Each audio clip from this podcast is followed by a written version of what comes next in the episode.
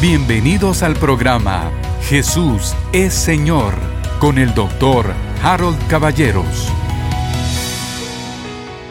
Gracias mi Dios por tu palabra. Gracias Señor por la oportunidad que nos das de reunirnos de esta forma, de esta forma virtual, de esta forma tecnológica, pero estar juntos, Padre. Transmitir tu palabra, que se transmite y se siente, mi Señor, el amor de Dios y la administración del Espíritu Santo. Mi Dios, mientras yo me acerco a la palabra, la leo, oro que tú, Padre, abras los corazones y las mentes de todos nosotros para que la palabra implantada pueda renovar, salvar, sanar, transformar nuestras almas y nuestras mentes para que nos llenes de fe hoy, mi Dios, para que tú mismo con tu gracia, amor y misericordia nos des, Padre, el milagro que cada uno de nosotros está necesitando. Gracias, Señor. Bueno, voy a comenzar entonces en el pasaje del primer milagro de nuestro Señor Jesucristo. El primer milagro de su ministerio, porque así lo dice el apóstol Juan. Antes de comenzar a leer, les quiero llamar la atención de que este evangelio Juan lo escribió más o menos 40 años después de que las cosas sucedieron. Es el último de los cuatro evangelios. Eh, eh, cuando digo el último me, refiero a, es el último que fue escrito, fueron anteriores Mateo, Marcos, Lucas. Y Juan revisa los hechos y tiene una perspectiva muy particular, el discípulo amado, y nosotros podemos desde el principio del, del capítulo ver que Juan era un gran entendido de todas las profecías del Mesías. Pero en este particular eh, pasaje, él se dedica a hablarnos del primer milagro que Jesucristo hizo. Y dice así, al tercer día, que por cierto, tercer día no es eh, ninguna casualidad que diga exactamente eso. Todos sabemos que de Galilea para Caná se hacían dos días de camino, pero al tercer día llegaron a la fiesta. Dice entonces, el tercer día se celebró una boda en Caná de Galilea. Y estaba ahí la madre de Jesús y también Jesús fue invitado. Esta frase nos va, nos va a llamar la atención mucho. Jesús fue invitado con sus discípulos a la boda. Cuando se acabó el vino, la madre de Jesús le dijo, no tienen vino. Y Jesús le dijo, mujer, ¿qué nos va a ti y a mí en esto? Todavía no ha llegado mi hora. Su madre dijo a los que servían, escuche lo que les dijo la madre del Señor Jesucristo a los servidores de la boda, les dijo, haced todo lo que Él os diga, haced todo lo que Él os diga. Y había ahí seis tinajas de piedra puestas para ser usadas en el rito de la purificación de los judíos. En cada una cabían dos o tres cántaros. Estas, um, estas ánforas, estas tinajas de piedra, eran para lavarse, eran de agua, y les cabían dos o tres cántaros y cada cántaro tenía más o menos entre 9 y 12 galones de agua. Era bastante agua, bastante, porque servía para que los invitados se lavaran las manos. Para eso era el propósito original. Pero bueno, voy a volver a leerlo. Dice, eh, su madre dijo a los que servían, haced todo lo que él os diga. Y había ahí seis tinajas de piedra puestas para ser usadas en el rito de la purificación de los judíos. En cada una cabían dos o tres cántaros. Jesús les dijo, llenad de agua las tinajas. Y las llenaron hasta el borde. Entonces les dijo, sacad ahora un poco y llevadlo al maestrasala. Y se lo llevaron. El maestrasala es el administrador de la fiesta, así exactamente. Cuando el maestrasala probó el agua convertida en vino, y como no sabía de dónde era, pero los que servían que habían sacado el agua sí lo sabían, el maestrasala llamó al novio y le dijo, todo hombre sirve primero el vino nuevo y cuando ya han tomado bastante, entonces el inferior. Pero tú has guardado hasta ahora el vino bueno. Este principio de señales hizo Jesús en Caná de Galilea. Aquí hay tres o cuatro frases que nos van realmente a afectar nuestra vida. La primera es el mandato de María, la madre de Jesús, cuando dice, hagan todo lo que Él les diga. Todo lo que les diga, eso hagan. Justamente eso hagan. Esto va en línea, ¿se acuerda usted con Mateo capítulo 28, donde la palabra de Dios dice que hagamos discípulos, que los bauticemos en el nombre del Padre, del Hijo y del Espíritu Santo y que después les mandemos a que guarden todo lo que el Señor nos ha mandado. Entonces, esto es lo mismo. Ella les está diciendo, miren, todo lo que les diga, eso hagan. Y eso podemos aprenderlo nosotros. Todo lo que el Señor Jesucristo te diga, eso haz. Porque esa es la forma en realidad de vivir en una vida sobrenatural, en una vida milagrosa. Y yo le digo a usted, si Jesús le dice algo, eso exactamente haga. Dios Todopoderoso sabe por qué le está hablando. Voy a leer el mismo pasaje ahora en la Reina Valera del 60. Es el mismo pasaje, es Juan 2 del 1 al 11. Al tercer día se hicieron unas bodas en Caná de Galilea y estaba allí la madre de Jesús. Y fueron también invitados a las bodas Jesús y sus discípulos. Y faltando el vino, la madre de Jesús le dijo, no tienen vino. Jesús le contestó, ¿qué tienes conmigo, mujer? Aún no ha venido mi hora. Su madre dijo a los que servían, haced todo lo que él os dijere. Y estaban ahí seis tinajas de piedra para agua, conforme al rito de la purificación de los judíos, en cada una de las cuales cabían dos o tres cántaros. Jesús les dijo, llenad estas tinajas de agua, y las llenaron hasta arriba. Entonces les dijo, sacad ahora y llevad al maestresala. Y se lo llevaron. Cuando el maestresala probó el agua hecha vino, sin saber él de dónde era, aunque lo sabían los sirvientes que habían sacado el agua, llamó al esposo y le dijo, todo hombre sirve primero el buen vino, y cuando ya han bebido mucho, entonces el inferior, mas tú has reservado el buen vino hasta ahora. Este principio de señales hizo Jesús en Caná de Galilea y manifestó su gloria y sus discípulos creyeron en él. Segundo principio acá. El primero, la madre de Jesús dice, hagan lo que Él les dice. Segundo, esto es interesantísimo, a lo mejor pasa desapercibido, pero dice claramente que a la boda fueron invitados Jesús y sus discípulos. Jesús nunca va a entrometerse, ni va a luchar, ni va a tratar. Tú y yo los necesitados, tenemos que invitar a Jesús a nuestras circunstancias. La verdad es que no debemos invitarle a una circunstancia, debemos vivir permanentemente en su presencia, orad sin cesar, dice Pablo. Yo les decía, y, lo repito porque me, tiene revolucionado el concepto. La oración es una invitación permanente de Dios para entrar a tener comunión con Él en el lugar santísimo, para que lleguemos confiadamente al trono de la gracia, justamente como hace un padre con un hijo. Entonces, un hijo, perdón, con un padre, al revés, ¿no? Jesús fue invitado a las bodas cuando nosotros tenemos una necesidad, yo le voy a recordar hoy a, un caso en el Evangelio según San Marcos, le voy a recordar el caso de Bartimeo, el ciego, pero es necesario que el que tiene la necesidad invite a Cristo a la circunstancia, a la necesidad, que lo invitemos a nuestra vida. Tercer elemento, fíjese, número uno, María dice, la Madre de Jesús, le dice a ellos, hagan todo lo que les diga. Número dos, Jesús fue invitado. Y número tres, dejó el mejor vino para el final. No se hacía así. Nos está diciendo que en la fiesta se hacía exactamente lo contrario. De primero se daba el buen vino y después cuando ya habían tomado, ya ni cuenta se daban de la diferencia, se servía un vino inferior. Pero él dejó el mejor vino para el final. ¿Por qué? Porque es el vino nuevo del nuevo pacto. Y por eso la palabra de Dios dice, y yo se lo voy a recordar ahora, dice exactamente que el Señor dijo, esta es la sangre del nuevo pacto. Déjeme encontrarlo acá.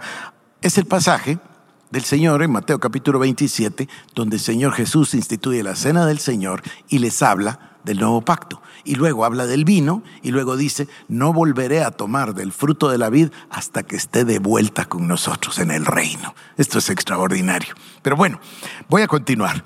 Voy a hablarle un momento de fe y ya usted conoce los pasajes. Voy a ir a Hebreos capítulo número 12, eh, versos 1 al 4. Por tanto, nosotros también, teniendo en derredor nuestro tan grande nube de testigos, despojémonos de todo peso y del pecado que nos asedia y corramos con paciencia la carrera que tenemos por delante. Y ahora escuche, puestos los ojos en Jesús, el autor y consumador de la fe. Él es el autor y consumador de la fe. Dios Todopoderoso quiere bendecir al ser humano, al creyente, a su Hijo, de tal manera que envía a Cristo, y he repetido esto yo tantas veces, ¿verdad? Para que en realidad asimilemos el concepto. El que no conoció pecado fue hecho pecado, para que usted y yo fuésemos hechos la justicia de Dios en Cristo Jesús. Esto es lo que dice acá. Él es el autor y es el consumador de la fe. El autor de la fe, Él es el que propone en el corazón suyo el creer por un milagro. Él es el que nos llena de fe, Él es el que nos llena de esperanza, Él es el que mueve nuestro corazón para pedir, para clamar, para venir delante de Él. Pero no solo es el autor, también es el consumador de la fe. O sea, Dios quiere hacer un milagro a favor suyo todo el tiempo. Es Dios y usted es su hijo. ¿Quién de nosotros no quiere ayudar a su hijo? Y nosotros, siendo hombres y malos, damos buenas dádivas a nuestros hijos. ¿Cuánto más nuestro Padre, que es perfecto, dará dádivas a todos los que se lo pidan? Dios Todopoderoso quiere hacer un milagro en su vida el día de hoy. De eso es de lo que estoy hablando. Jesús es el autor y es el consumador de la fe. dice, el cual por el gozo puesto delante de él sufrió la cruz menospreciando el oprobio y se sentó a la diestra del trono de Dios. Ahí está hoy y estamos sentados con Cristo en los lugares celestiales. Pero usted y yo, cuando tenemos una necesidad, cuando tenemos un problema, cuando tenemos una carencia, debemos de ser llenos de denuedo, debemos ser fuertes y valientes. Yo entiendo que a veces uno no se siente fuerte y a veces uno no se siente valiente y a veces uno se desanima. Yo lo comprendo perfectamente, pero sé que Dios me ha enviado el día de hoy a hablarle a usted para sacarlo del desánimo, para convertirlo en fuerte, para recordarle que Jesús es el autor y consumador de la fe y para decirle a usted que como Bartimeo usted puede obtener un milagro el día de hoy. Y ahora sí, le leo en Marcos 10, 45 la historia de este eh, hombre Bartimeo, el ciego hijo de Timeo, pero no le quiero hablar de él, le quiero hablar del milagro que Dios hizo y cómo Bartimeo consiguió su milagro a través de la fe. Dice, entonces vinieron, estoy en Marcos 10, 46, entonces vinieron a Jericó y al salir de Jericó, él y sus discípulos y una gran multitud, Bartimeo el ciego, hijo de Timeo, estaba sentado junto al camino mendigando. Se trataba de un hombre ciego que no tenía cómo trabajar y que se ponía junto al camino con su mano extendida para que pudieran darle una limosna. Dice, y se ponía a mendigar, dice. Y oyendo que era Jesús Nazareno, comenzó a dar voces. Mire qué maravilla. Este hombre no veía.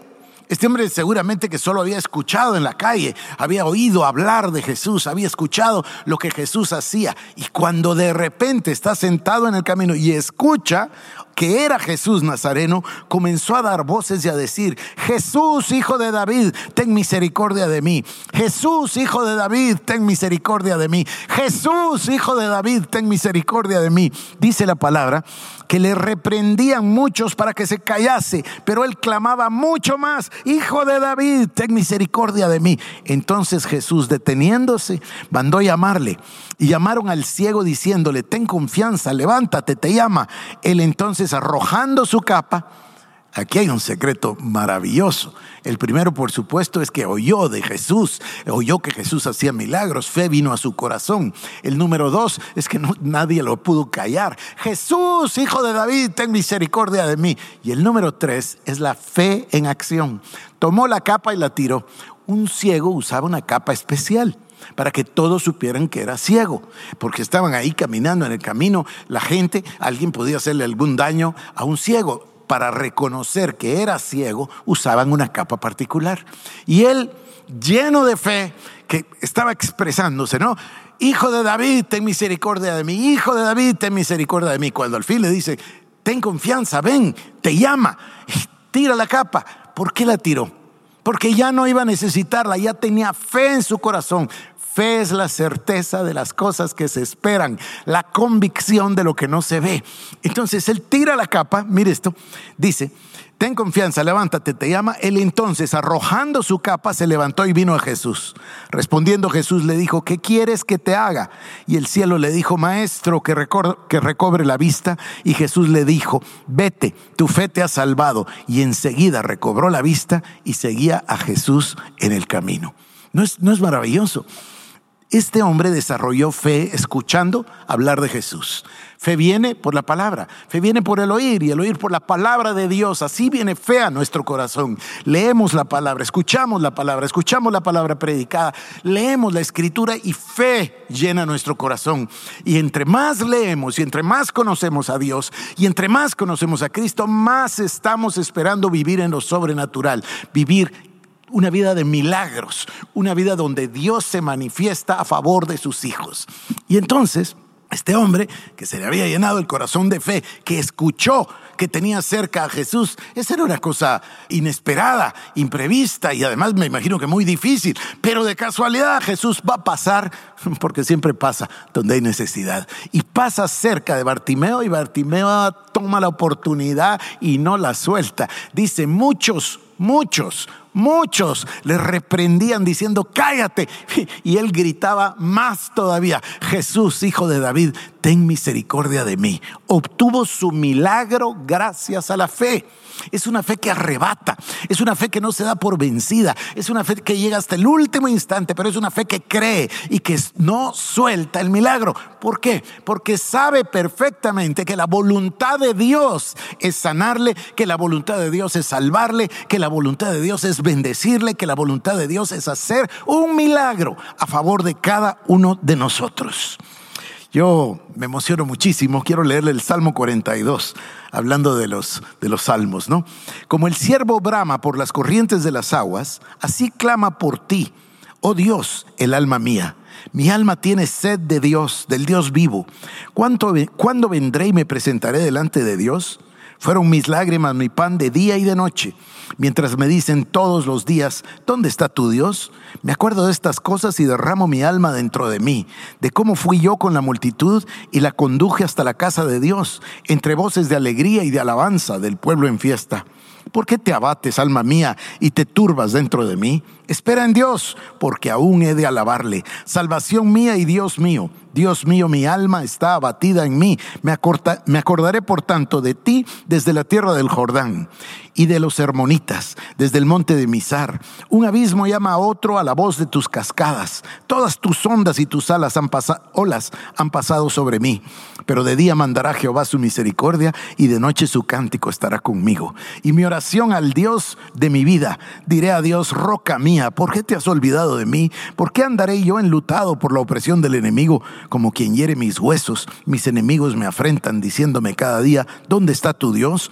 ¿Por qué te abates, oh alma mía? ¿Y por qué te turbas dentro de mí? Escuche, espera en Dios, porque aún he de alabarle, salvación mía y Dios mío. No es nada extraño que el acusador venga y le diga, ¿y dónde está tu Dios? ¿Y dónde está tu milagro? Y no que estabas creyendo, y no que en la iglesia te dijeron tal y tal cosa. El enemigo va a venir y lo va a, lo va a bombardear con mil ideas, pero usted va a estar firme y va a decir, yo aún he de alabarle, porque el Señor no sabe mentir. El Señor no es hombre para que mienta, ni hijo de hombre para que se arrepienta. Dios es un Dios de milagros y quiere hacer un milagro en su vida el día de hoy. El día de hoy. El día de hoy. Dios Todopoderoso. Si usted asume la actitud de Bartimeo y si usted le cree a Dios y le clama a Dios, la fe va a actuar. La fe nace cuando hay un problema. A veces estamos todo el día con el Señor, estamos contentos, estamos con nuestra familia, pero cuando viene el día malo, y mire que dice la escritura, que va a venir el día malo y que usted tiene que estar firme, vestido de toda la armadura de Dios. Pero, pero yo encuentro con que el día malo es un hecho, porque ahí lo dice, cuando venga el día malo. También habla de los dardos de fuego del maligno, habla por supuesto del ataque del diablo, como león rugiente.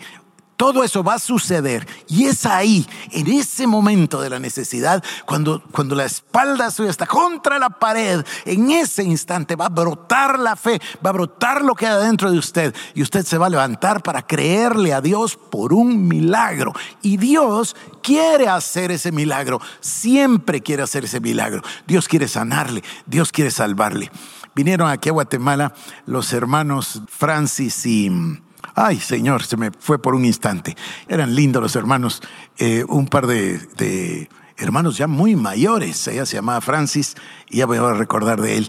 Y mm, hicieron una campaña y nosotros participamos en la campaña y la campaña fue en el estadio Mateo Flores y entonces se llenó el, graderío eh, y a los enfermos se les permitió estar en la gramía.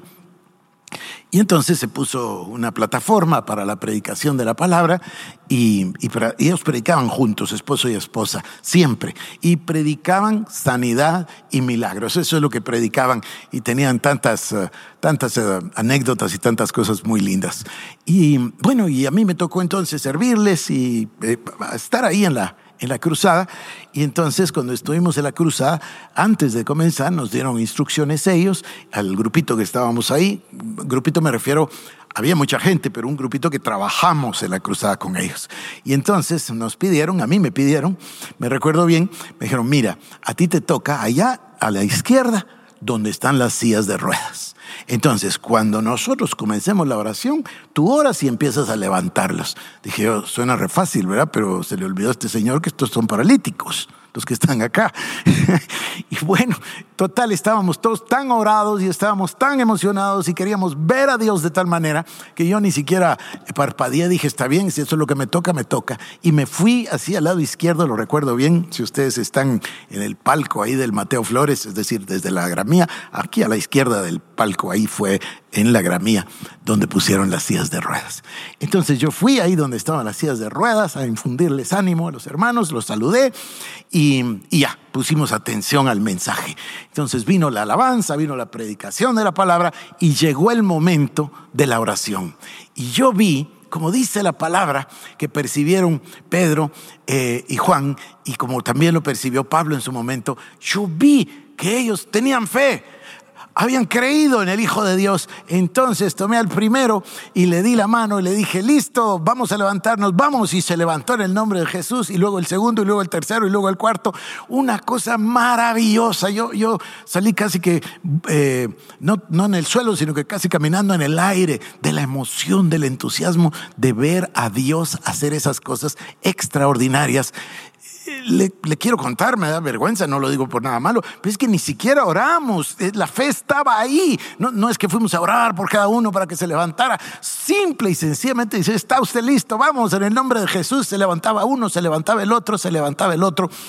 Dios quiere hacer un milagro de sanidad en su vida. Dios quiere hacer un milagro de provisión en su vida. Dios quiere manifestarse en su vida.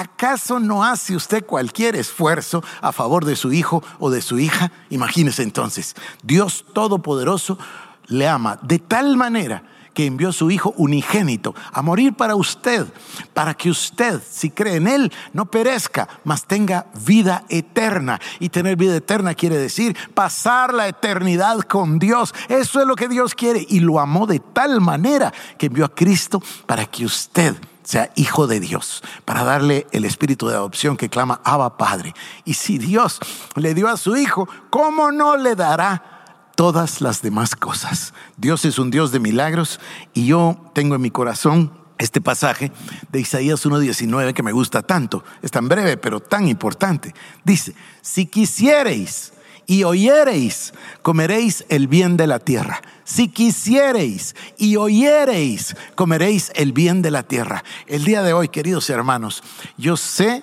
que Dios va a obrar milagros en nuestros hogares, en nuestras familias, en nuestro cuerpo, es decir, en cada una de las necesidades. No, no creo que tenga necesidad, pero le voy a leer este pasaje porque es maravilloso. Este es el clásico de la fe, Hebreos capítulo 11. Y dice así, voy a leerle los primeros versículos. Es pues la fe, la certeza de lo que se espera. Quiere decir que la fe descansa sobre la esperanza de primero se espera algo, hay esperanza de algo, hay esperanza de un milagro. Y luego la fe es la certeza de eso que se espera, la convicción de lo que no se ve, porque por ella alcanzaron buen testimonio los antiguos. Por la fe entendemos haber sido constituido el universo por la palabra de Dios, de modo que lo que se ve fue hecho de lo que no se veía. ¿Y cómo lo expresó Dios? Lo habló. Dios es un Dios de fe y cuando Dios habla algo, ese algo sucede. Por la fe Enoch fue traspuesto para no ver muerte y no fue hallado porque lo traspuso Dios. Y antes que fuese traspuesto, tuvo testimonio de haber agradado a Dios. ¿Por qué? Porque sin fe es imposible agradar a Dios. Es necesario que el que se acerca a Dios crea que le hay y que es galardonador de los que diligentemente le buscan. Ese es el tema. Sin fe es imposible agradar a Dios. Dios está esperando que usted venga lleno de fe y Dios quiere galardonarle. Dios quiere darle un milagro. Dios quiere concederle la petición que usted está haciendo. Y lo único es que Dios espera que usted use la fe. ¿Por qué sin fe? Nos explica. Dice, sin fe es imposible agradar a Dios. Necesitamos creer que Él es Dios. Voy a continuar. Por la fe Noé, cuando fue advertido por Dios acerca de cosas que aún no se veían, con temor preparó el arca para que su casa se salvase. Y por esa fe condenó al mundo y fue hecho heredero de la justicia que viene por la fe. Por la fe Abraham, siendo llamado, obedeció para salir al lugar que había de recibir como herencia y salió sin saber a dónde iba. Por la fe habitó como extranjero en la tierra prometida, como en tierra ajena, morando en tiendas con Isaac y Jacob, coherederos de la misma promesa, porque esperaba la ciudad que tiene fundamentos, cuyo arquitecto y constructor es Dios. Por la fe también la misma Sara, siendo estéril, recibió fuerza para concebir y dio a luz aún fuera de tiempo, de la edad, porque creyó que era fiel quien lo había prometido. Por lo cual también de uno, y ese ya casi muerto, salieron como las estrellas del cielo en multitud y como la arena innumerable que está a la orilla del mar. Ahora hablemos un poquito, brevemente, para terminar, del, del significado del vino. Porque ¿No le llama a usted la atención? A mí siempre me ha llamado la atención. ¿Por qué el primer milagro del Señor no fue sanar a Bartimeo o la multiplicación de los panes? El primer milagro del Señor fue convertir el agua en vino. ¿Y por qué lo hizo? Lo hizo para enseñarnos. Le voy a leer estos pasajes. Joel capítulo 3, 16. Joel capítulo 3, verso 16. Sucederá en aquel tiempo que los montes destilarán mosto y los collados fluirán leche y por todos los arroyos de Judá correrán aguas y saldrá una fuente de la casa de Jehová y regará el valle de Sittim. Jeremías 31, 10. Jeremías 31, 10 al 14. Oíd palabra de Jehová, oh naciones y hacedlo saber en las costas que están lejos y decid, el que esparció a Israel lo reunirá y guardará como el pastor a su rebaño, porque Jehová redimió a Jacob, lo redimió de mano del más fuerte que él y vendrán con gritos de gozo en lo alto de Sión y correrán al bien de Jehová, al pan, al vino, al aceite, al ganado de las ovejas y de las vacas, y su alma será como huerto de riego, y nunca más tendrán dolor. Entonces la Virgen se alegrará en la danza, los jóvenes y los viejos juntamente, y cambiaré su lloro en gozo, y los consolaré y les alegraré de su dolor. Y el alma del sacerdote satisfaré con abundancia, y mi pueblo será, será saciado de mi bien, dice Jehová. Ahora sí, encontré el pasaje, Mateo 26, 26. Y mientras comían, tomó Jesús el pan y bendijo, y lo partió, y dio a sus discípulos y dijo, Tomad, comed, esto es mi cuerpo. Y tomando la copa y habiendo dado gracias, les dio diciendo, Bebed de ella todos, porque esto es mi sangre del nuevo pacto, que por vosotros es derramada para remisión de los pecados. Y os digo que desde ahora no beberé más de este fruto de la vid hasta aquel día que lo beba nuevo con vosotros en el reino de mi Padre. El, primer milagro es convertir el agua en vino, porque está hablando de este vino nuevo. Este, el vino nuevo es el vino del nuevo pacto en su sangre.